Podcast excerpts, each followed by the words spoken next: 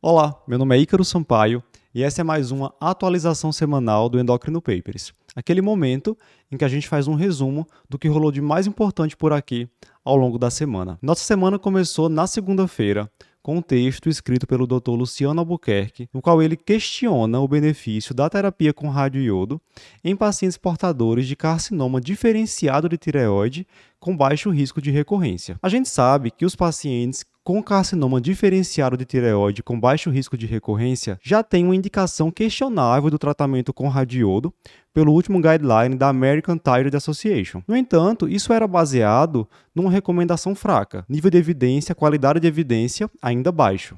E a grande novidade é que nós tivemos agora em março um estudo publicado no qual foram randomizados mais que 700 pacientes portadores de carcinoma diferenciado de tireoide de baixo risco de recorrência para tratamento com radioiodo, uma dose baixa, 30 mg ou não fazer tratamento com radioiodo.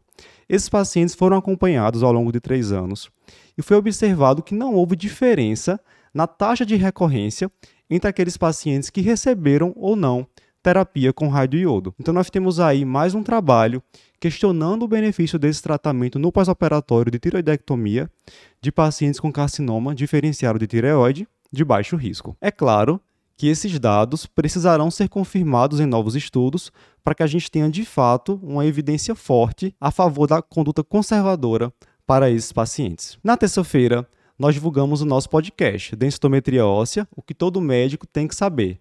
É um daqueles podcasts básicos que eu acho que todo médico deveria ouvir ou assistir pelo YouTube, porque lá a gente comenta indicação de densitometria, quais sítios devem ser analisados de forma rotineira, o que fazer naqueles pacientes nos quais um dos sítios principais, como por exemplo coluna lombar, está comprometida e não pode ser analisada. Lá a gente fala também quando utilizar o score T e ainda quando utilizar o score Z. Um outro ponto bem interessante que a gente discute é sobre as contraindicações para a realização da densitometria óssea. Então, sem dúvida, vale muito a pena conferir. Ainda na terça-feira, eu publiquei um texto no nosso site comparando o tecido adiposo marrom com o tecido adiposo branco. O tecido adiposo branco é um velho conhecido nosso. Tem função aí de armazenar as calorias dos alimentos, também tem função protetora mecânica, é um órgão endócrino, uma vez que participa, uma vez que produz aí libera adiponectina e leptina.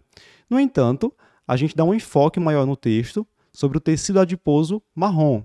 Ele que tradicionalmente sempre foi descrito como associado a uma função termorregulatória em recém-nascidos. No entanto, exames diagnósticos mais recentes têm identificado focos, presença tecido adiposo marrom também em adultos. E aí, com essa função termogênica, uma vez que ele utiliza glicose e ácidos graxos livres para gerar calor, a presença desse tecido, tecido adiposo marrom, tem sido associada com menores índices de obesidade e hiperglicemia. Tanto é que alguns trabalhos têm estudado substâncias ativadoras desse tecido numa tentativa de tratar a obesidade e também as complicações metabólicas relacionadas à obesidade.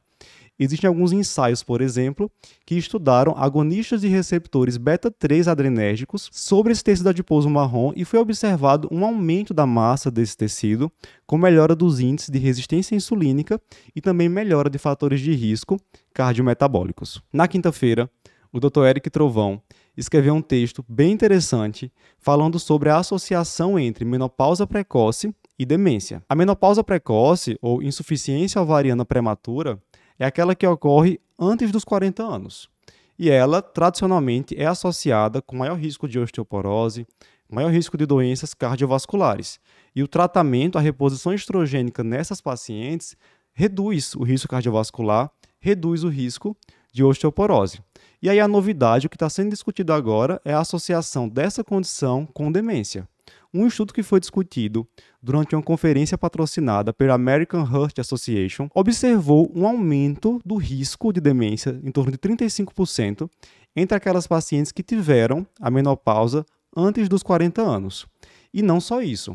Esse estudo observou também que essas pacientes com menopausa precoce apresentavam demência mais precocemente, antes dos 65 anos de idade, quando comparadas àquelas pacientes que tiveram menopausa na idade habitual. É importante aqui pontuar que esse trabalho não analisou o benefício da terapia estrogênica em evitar, em reduzir o risco de demência nessas pacientes com menopausa precoce. Isso aí vai precisar ser estudado em estudos posteriores. Bem, esses foram os principais pontos que nós abordamos aqui ao longo da semana. Se você gostou dessa atualização, deixe seu comentário, fala aí qual foi o ponto que você achou mais interessante e não esquece de compartilhar esse conteúdo com seus amigos. Até a próxima!